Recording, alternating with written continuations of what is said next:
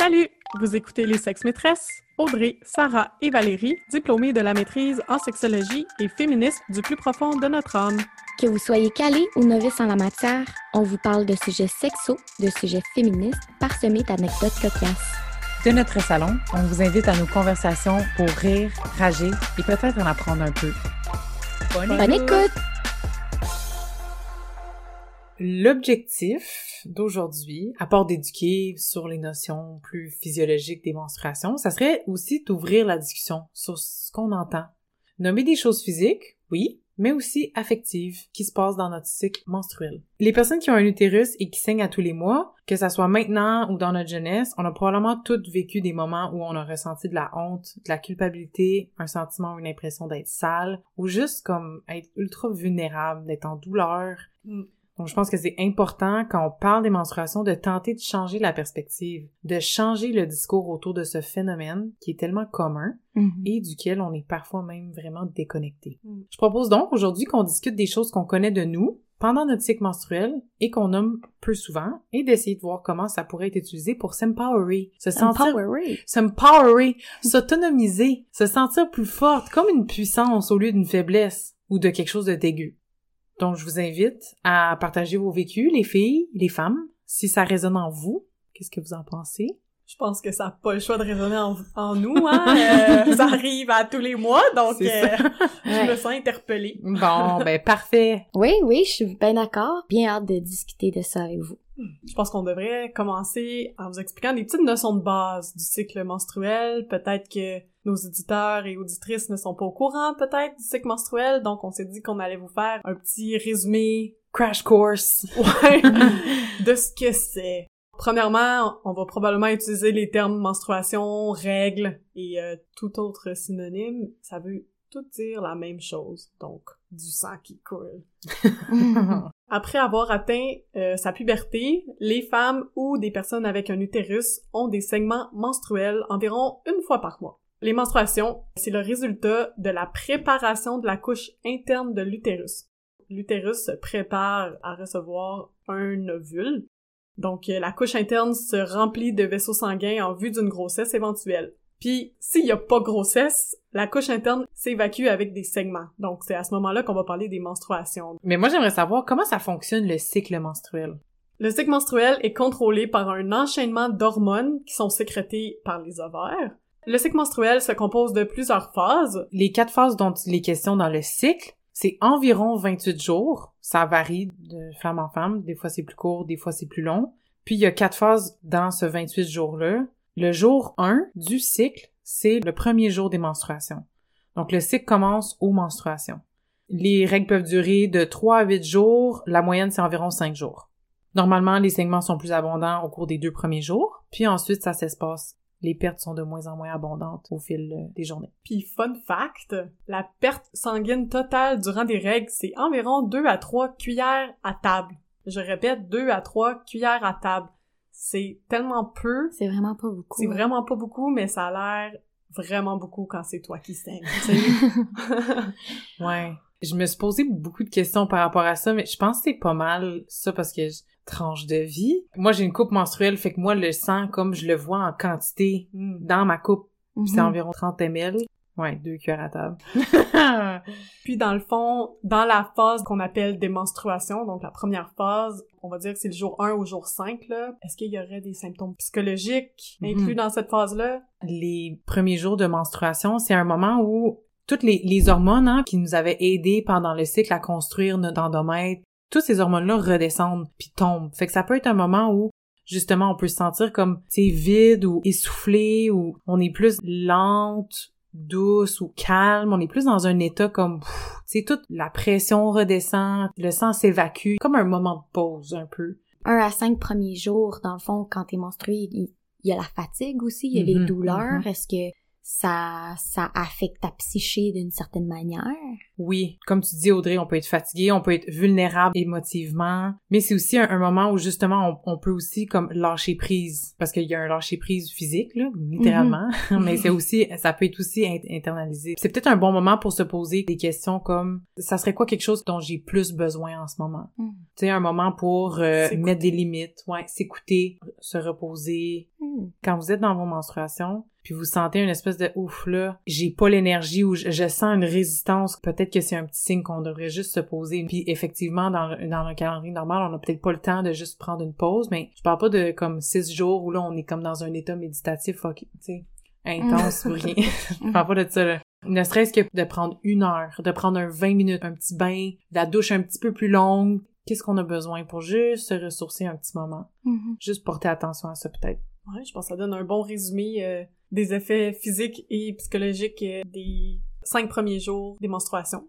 Donc, par la suite, on entre dans la deuxième phase du cycle menstruel qu'on appelle parfois la phase folliculaire, c'est-à-dire la phase entre les menstruations puis l'ovulation, qui va environ arriver au jour 14.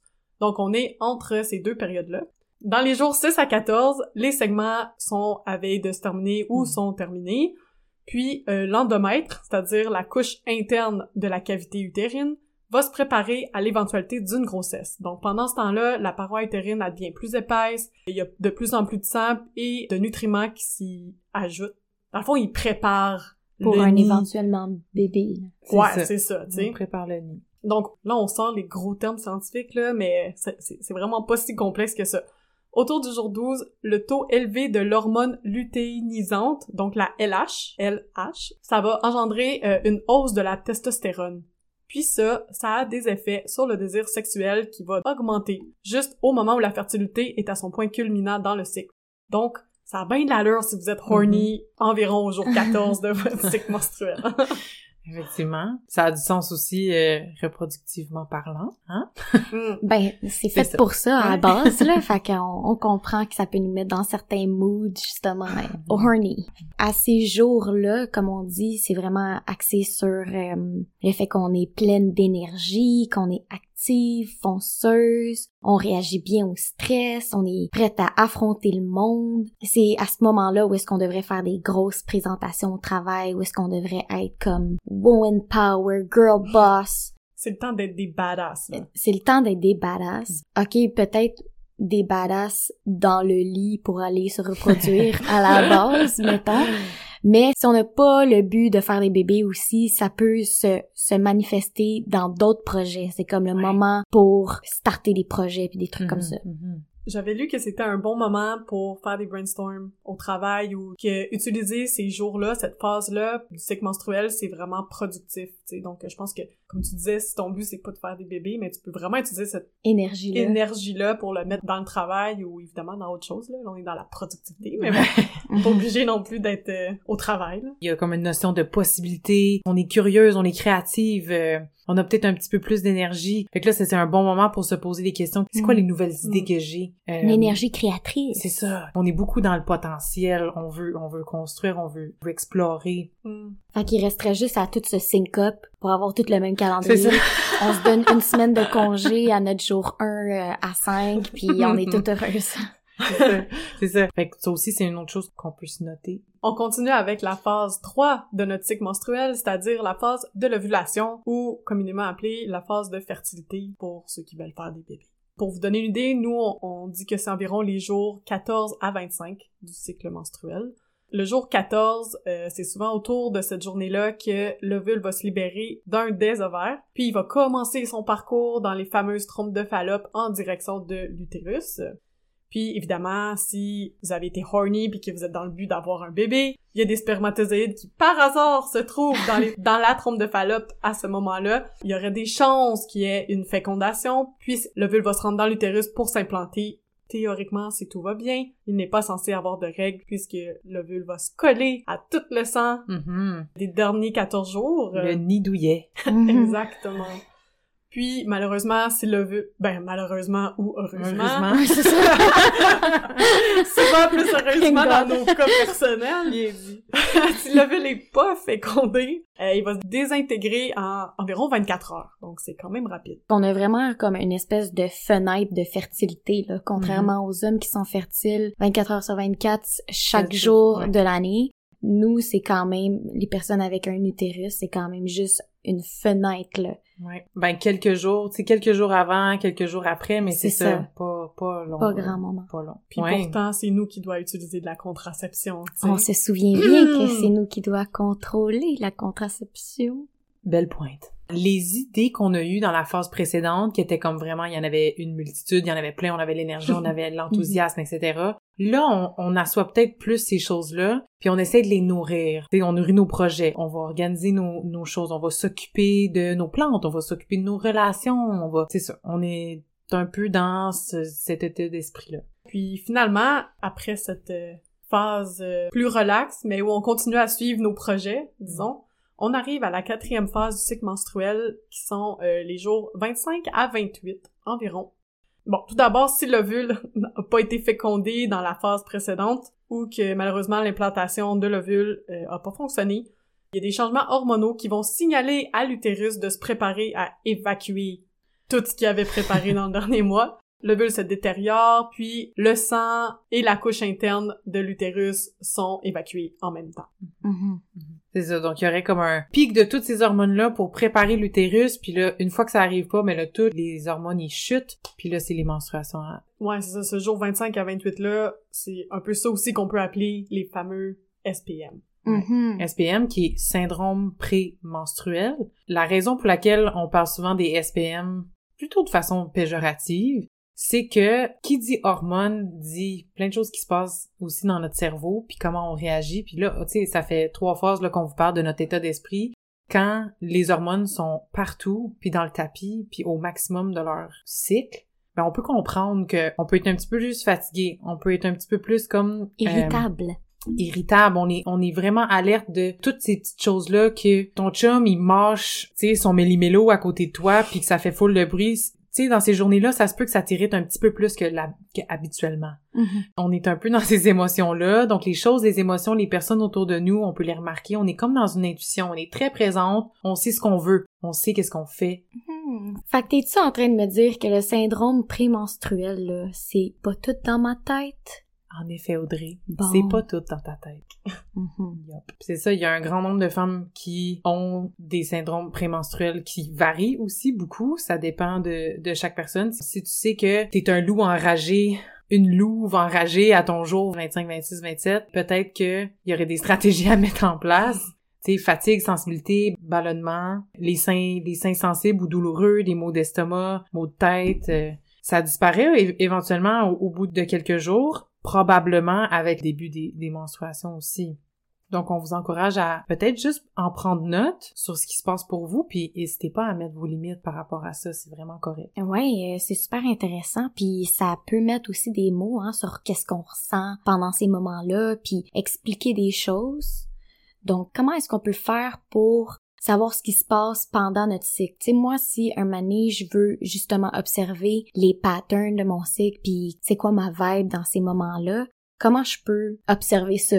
Ouais, non, c'est ça, c'est c'est le fun à dire, mais c'est Mm. peut-être pas autant facile à faire, là. Donc, Mhm. euh, je pense que la méthode qui revient le plus souvent, c'est le fameux calendrier. Que autant pour les gens qui veulent pas d'enfants que les gens qui veulent des enfants, ça peut être une méthode très euh, utile. Donc, c'est vraiment de noter tout ce qui se passe autant dans votre humeur, dans vos émotions que physiquement. Donc, vraiment observer sa vulve, son vagin, comprendre ce qui se passe.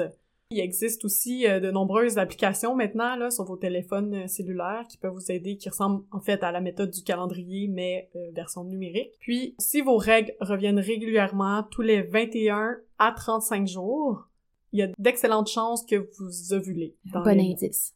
Ouais. Après avoir discuté des trucs plus physiologiques, euh, je me demandais, est-ce qu'il y a des, des mythes sur les menstruations? C'est sûr qu'il y en a, là. Ouais, puis je pense qu'on pourrait en parler pendant des heures là, des mythes, donc euh, On va essayer d'en couvrir quelques-uns, puis euh, n'hésitez pas à nous écrire euh, quels sont les mythes auxquels vous avez cru pendant longtemps. Ou... Mhm. On va pouvoir y répondre sur, sur nos réseaux sociaux. Ouais. Le mythe le plus important à déconstruire aujourd'hui, c'est qu'il n'y a pas que les femmes qui ont des menstruations? Mhm. Oui, effectivement. Ce sont les personnes avec un vagin qui ont des menstruations. Donc, les hommes trans ou des personnes qui ne s'identifient pas nécessairement comme femmes peuvent aussi être menstruées. De plus, parmi toutes les personnes qui ont des vagins, certaines n'auront pas de menstruation pour de multiples raisons. Oui, comme les personnes qui sont prépubères, dans le fond, qui sont pas encore menstruées, ou les personnes qui sont ménopausées. Mhm. Ou qui ont subi comme des hystérectomies pour une raison ou une autre. Ou calettes. Effectivement. Mhm. Par rapport à ça, là, ça vient des années 60 avec la libération sexuelle. Cette libération-là, c'était vraiment axé sur la contraception, fait qu'on était beaucoup dans le euh, le pouvoir des femmes, c'est dans leur corps, la capacité à enfanter, c'est le symbole de mère nature. On était vraiment là-dedans dans la demande des droits des femmes, mais la critique là-dedans, c'est que c'est très essentialiste ça exclut des femmes trans, euh, ça exclut les femmes qui sont pas menstruées ou infertiles, les femmes ménopausées. Fait que c'était de, se poser la question aussi. Tu dis que depuis les années 60 qu'on on a misé sur euh, sur les femmes en tant que groupe homogène qui ont toutes des vagins, donc on se dit que toutes les femmes ont des menstruations, mais il y a plein de raisons qui font en sorte que des personnes en ont pas. Un deuxième mythe euh, qu'on entend souvent, c'est aussi qu'il n'est pas possible de supprimer ces règles ou de les, les arrêter. C'est faux. C'est possible de supprimer ces règles. Il existe plusieurs raisons pour lesquelles les femmes préfèrent ne pas avoir leurs règles. Oui, il existe des moyens de les supprimer. Par exemple, on peut penser à l'utilisation continue de pilules contraceptives ou du stérilet, qui sont des méthodes fréquemment utilisées, mais évidemment, euh, sont pas tout le temps efficaces à 100% pour pas avoir de menstruation, c'est-à-dire qu'il y a certaines pilules, par exemple, qui peuvent faire en sorte que t'as encore euh, certaines pertes de sang ou des pertes vaginales qui sont plus brunes ou, ouais, qui font, qui ressemblent à des menstruations, dans le fond, là, mais, euh, ça pour dire que c'est possible de pas avoir de règles, c'est pas anormal. Quand vous êtes sur la pilule puis que vous la prenez en continu, les règles que vous avez, c'est des fausses règles, donc il y a pas de tort à continuer votre pilule puis ne pas avoir ce sept jours-là de fausses règles. Mhm. Mais les filles, dites-moi, est-ce que je peux avoir du sexe pendant que je suis menstruée? Non! Jamais! oui, oui, c'est oui, c'est très possible. Puis si les deux partenaires sont à l'aise à s'y adonner, let's go! Parce que en plus, la masturbation a pour effet de soulager la douleur des crampes menstruelles, donc les relations sexuelles aussi. Donc allez-y fort. Ou doucement là. Ouais, puis tu sais ça, je pense que c'est un mythe où ça reste à bout parce qu'on assume encore que les menstruations c'est sale puis c'est dégueulasse. Donc avoir du sexe pendant que t'es dans tes règles, ben ça ça donne que c'est encore plus sale que du sexe régulier. ouais. Pourtant, euh, quand on a du sexe, on est beaucoup dans l'échange de fluides là, donc euh, les, les menstruations, euh, je veux dire, ça arrive, les saignements aussi, ça arrive, puis c'est pas bien ben différent que, ça. que le reste. Il est le temps de, de le déconstruire, celle-là, hein? Puis moi, j'aimerais euh, féliciter les partenaires à qui ça ne dérange pas. Je pense que vous méritez un petit shout-out dans notre podcast de genre. Merci! Props, félicitations. Mais j'ai une petite réflexion par rapport à ça. Pourquoi socialement puis là, ok, ça va peut-être être fâchant, là, mais pourquoi Mm. socialement est-ce qu'on est plus dégoûté? Par les menstruations, le sang menstruel, que par la violence sexuelle? Mm. C'est juste pour faire une petite touche, là, mais moi, c'est toujours ça que je me dis quand je vois des gens réagir avec une espèce de dégoût viscéral Mhm. Ah ouais. des menstruations puis du sang menstruel, c'est comme, je veux dire, c'est juste du sang qui coule d'un vagin, là. Ouais. Contrairement à beaucoup de sang qu'on voit dans d'autres contextes qui peut être vraiment plus violent puis traumatisant. Mais oui, c'est Ouais. ça. On est là qu'on regarde des films avec du monde qui Mm. se tue, Mhm. euh, qu'on écoute des émissions de tueurs en série qui tuent tout le temps des femmes. Ouais. Pourquoi le sang des menstruations, c'est tellement dégueulasse, tu sais? C'est une bonne question. Mm. Je les laisserai réfléchir à ça. Mm. Réfléchissez. Donc, bref, après cette petite euh, réflexion-là, je m'étais intéressée justement à la honte puis au dégoût qu'on qu'on avait pour les menstruations. Ça vient de très loin, euh, depuis le 19e siècle. Ça vient des conceptions éducatives concernant les menstruations, puis concernant la ménarche aussi. La ménarche, c'est la première fois qu'on est menstrué. Puis aussi l'effet de la médicalisation du corps féminin. Ok, Mm. Là, c'est des gros mots, là. Mm. Mais avant, tout ce qui entourait euh, le fait d'accoucher, d'avoir des menstruations, c'était des, choses qui étaient discutées juste entre femmes. Mm. Là, depuis que il y a eu une certaine médicalisation de l'accouchement, puis de du cycle menstruel, ben c'est là aussi qu'il y a eu une espèce de volonté de mettre plus d'hygiène, de laver, de contrôler qu'est-ce qui se passe avec notre corps.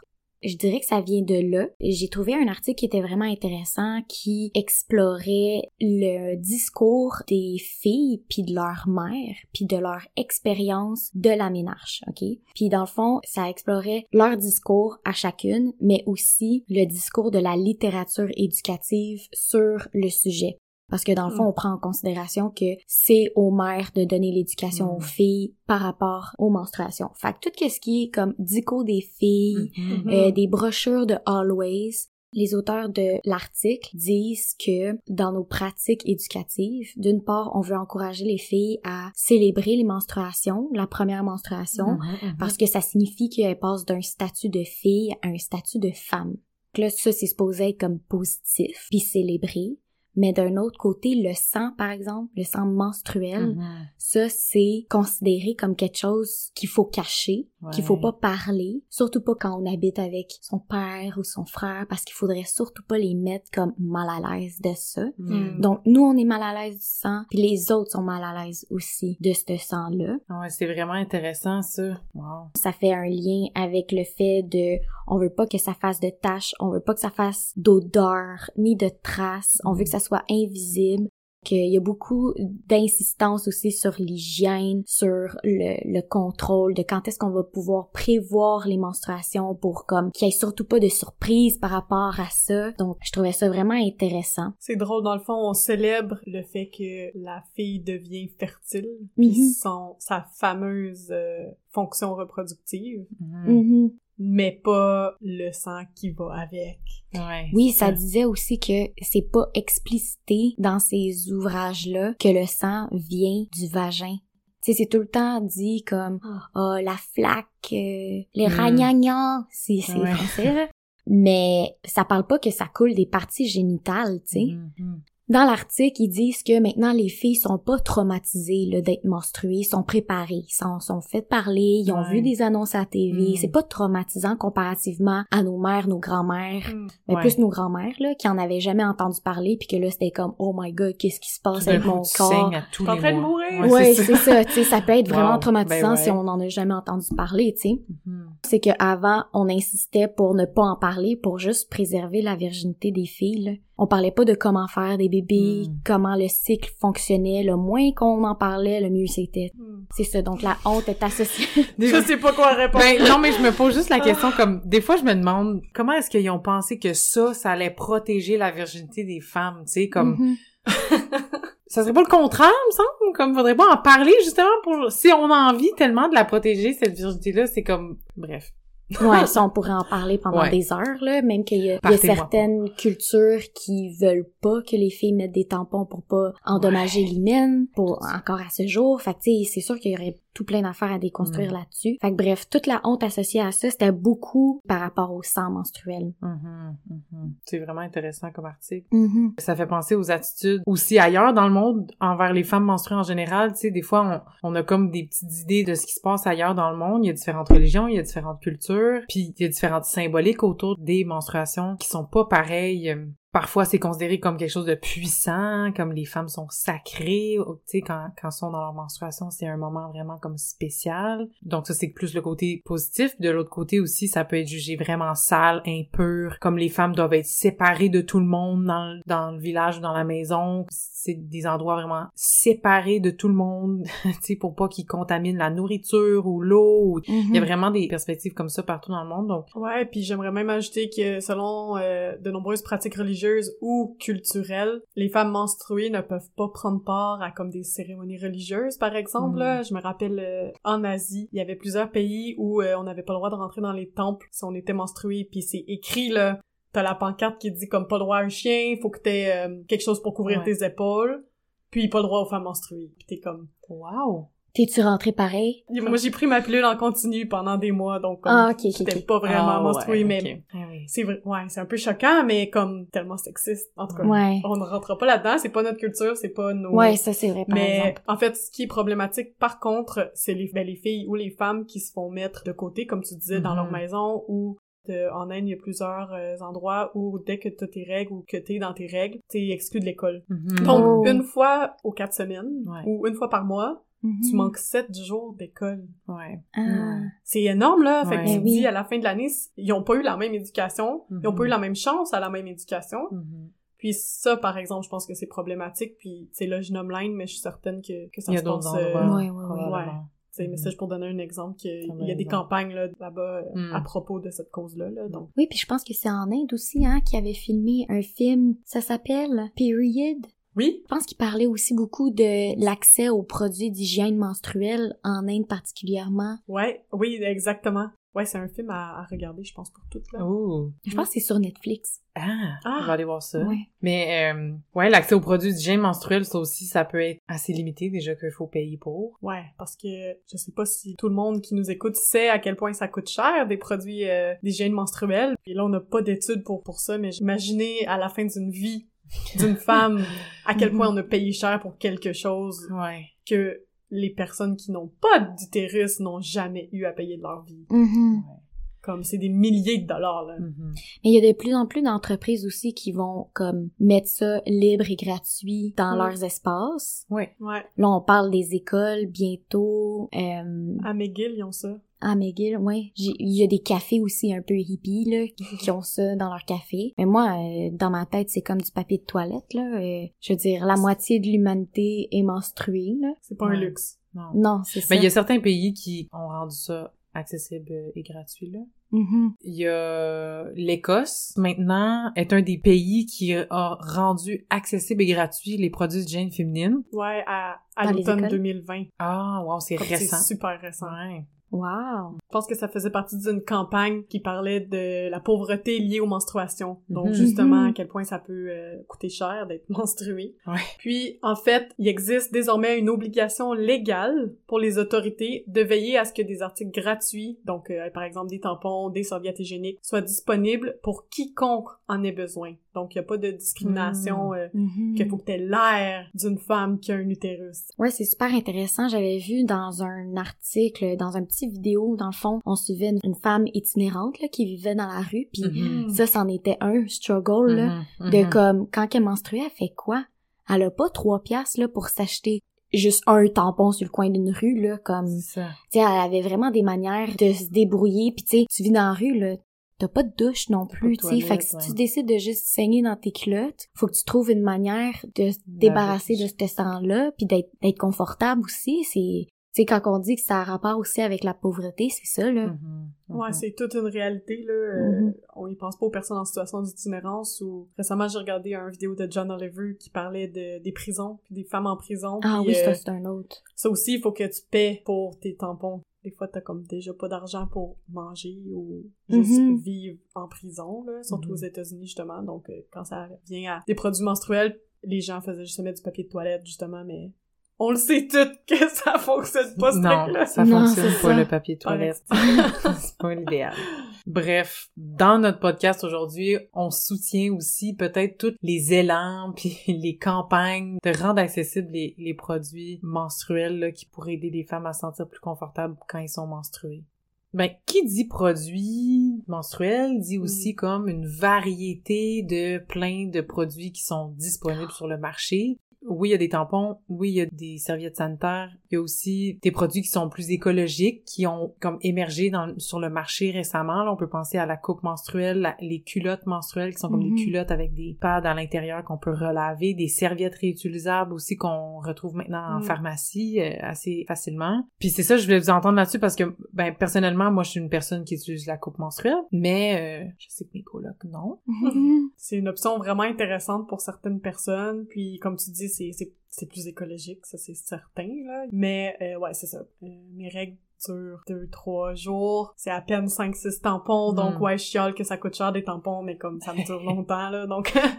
donc c'est ça. Mhm. Ouais, il faut voir euh, quelle sorte de flow on a quand on est menstrué, si c'est super abondant, si ce l'est pas. Tu sais, la coupe menstruelle, c'est beau, mais là, c'est le fun, on est confiné, j'ai accès à un, un lavabo Ouais. aussitôt que je suis aux toilettes, mais j'ai été dans des, des drôles de situations dans des toilettes publiques, là, des Ah, fois, c'est là. c'est funky, pratique, là, ouais. Ouais, Ah, je suis sortie des toilettes avec les mains pleines de sang. Ça m'est arrivé quelques fois. Mais bon, qu'est-ce que tu veux? Oui, puis moi aussi, comme Sarah, j'utilise pas la coupe. J'ai essayé. J'ai vraiment euh, tout fait pour euh, avoir cette habitude-là, mais euh, je, je sais pas que j'ai, là. Ça marche pas, là.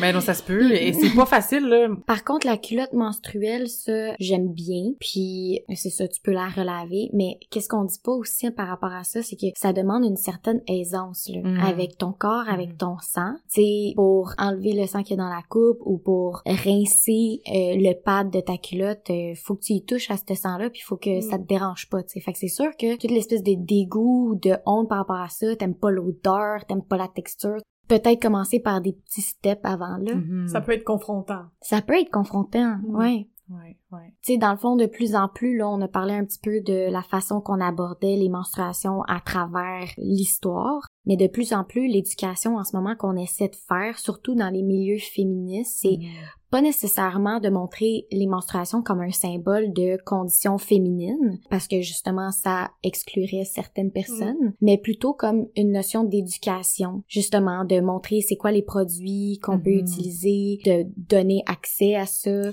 d'être Ouais. plus renseigné sur les maladies reliées à ça, comme l'endométriose, là on n'en a pas Mhm. parlé, mais Ouais. c'est vraiment un autre sujet. C'est aussi une notion de santé publique, puis aussi une notion morale dans le sens enlever le stigma puis la Mhm. honte reliée à ça. Donc c'est ça, on, on tend vers là. Ouais. Yeah. Ouais, tout à fait. Mais c'est pas non plus de mettre sur un piédestal, mettons, les menstruations. Non, c'est ça. mais c'est pas non plus faire Mm. comme les menstruations, c'est la pire affaire ever. On veut s'en débarrasser. Trouver l'entre-deux. Oui, trouver son entre-deux. Mhm, mhm. Donc, en guise de conclusion, on a touché à pas mal de sujets entourant les menstruations aujourd'hui. On est allé plus dans le biologique, ce que c'est exactement, techniquement, les menstruations. Ensuite, dans le psychologique, ce que ça signifie pour quelqu'un qui a un utérus, ce que ça signifie de saigner chaque mois, ce que ça fait sur nos corps, dans nos têtes, dans dans comment qu'on feel. Mhm. Évidemment, on est allé dans le social pour explorer comment ça se fait. Donc, euh, le sujet y est encore tabou ou du moins qui amène une certaine gêne chez les humains dans plein de cultures, ici comme ailleurs. Le tabou et le manque de compréhension des menstruations peuvent se sentir aussi dans le vocabulaire employé. C'est quand on dit être indisposé, avoir sa maladie de femme, être dans ses rouges, Je vais juste te couper vite Mm. fait, mais tu sais, quand on dit avoir sa maladie, comme avoir sa maladie. Intense. tu me dis que les menstruations, c'est une maladie, comme... Oui, puis justement même dans le vocabulaire qu'on emploie qui est plus médicalisé, ça nous fait penser les menstrues comme une maladie, on parle de symptômes, qu'est-ce qui est normal, qu'est-ce qui est pas normal. On voit aussi on a touché la honte et le dégoût qui sont des émotions bien présentes euh, autour des menstruations. Mais ce qu'on peut tirer comme réflexion après tout ce qui a été dit aujourd'hui, c'est que les menstruations, c'est un phénomène humain. Que vous ayez un utérus ou pas, que vous saignez chaque mois ou pas, l'origine de chaque personne, puis l'origine du monde se trouve dans cette partie du corps et dans cette expérience corporelle cyclique. On s'entend que le but du podcast, c'est pas d'inciter les gens à faire une secte ou de vénérer les menstrues, Ah, mais le simple fait de repenser les menstruations comme quelque chose d'humain et de tout à fait sain et normal qui concerne tous les sexes, les genres, eh bien c'est peut-être un pas vers un monde un peu plus équitable. bonne menstrue. Merci d'avoir été avec nous pour cet épisode des Sexes Maîtresses. On espère avoir stimulé vos réflexions et inspiré vos prochaines conversations avec vos proches. Suivez-nous, partagez nos épisodes sur vos réseaux sociaux et surtout, faites-nous plaisir et écrivez-nous vos questions, vos impressions et vos suggestions. Les sexes maîtresses vous souhaitent une bonne semaine. Bisous, bye!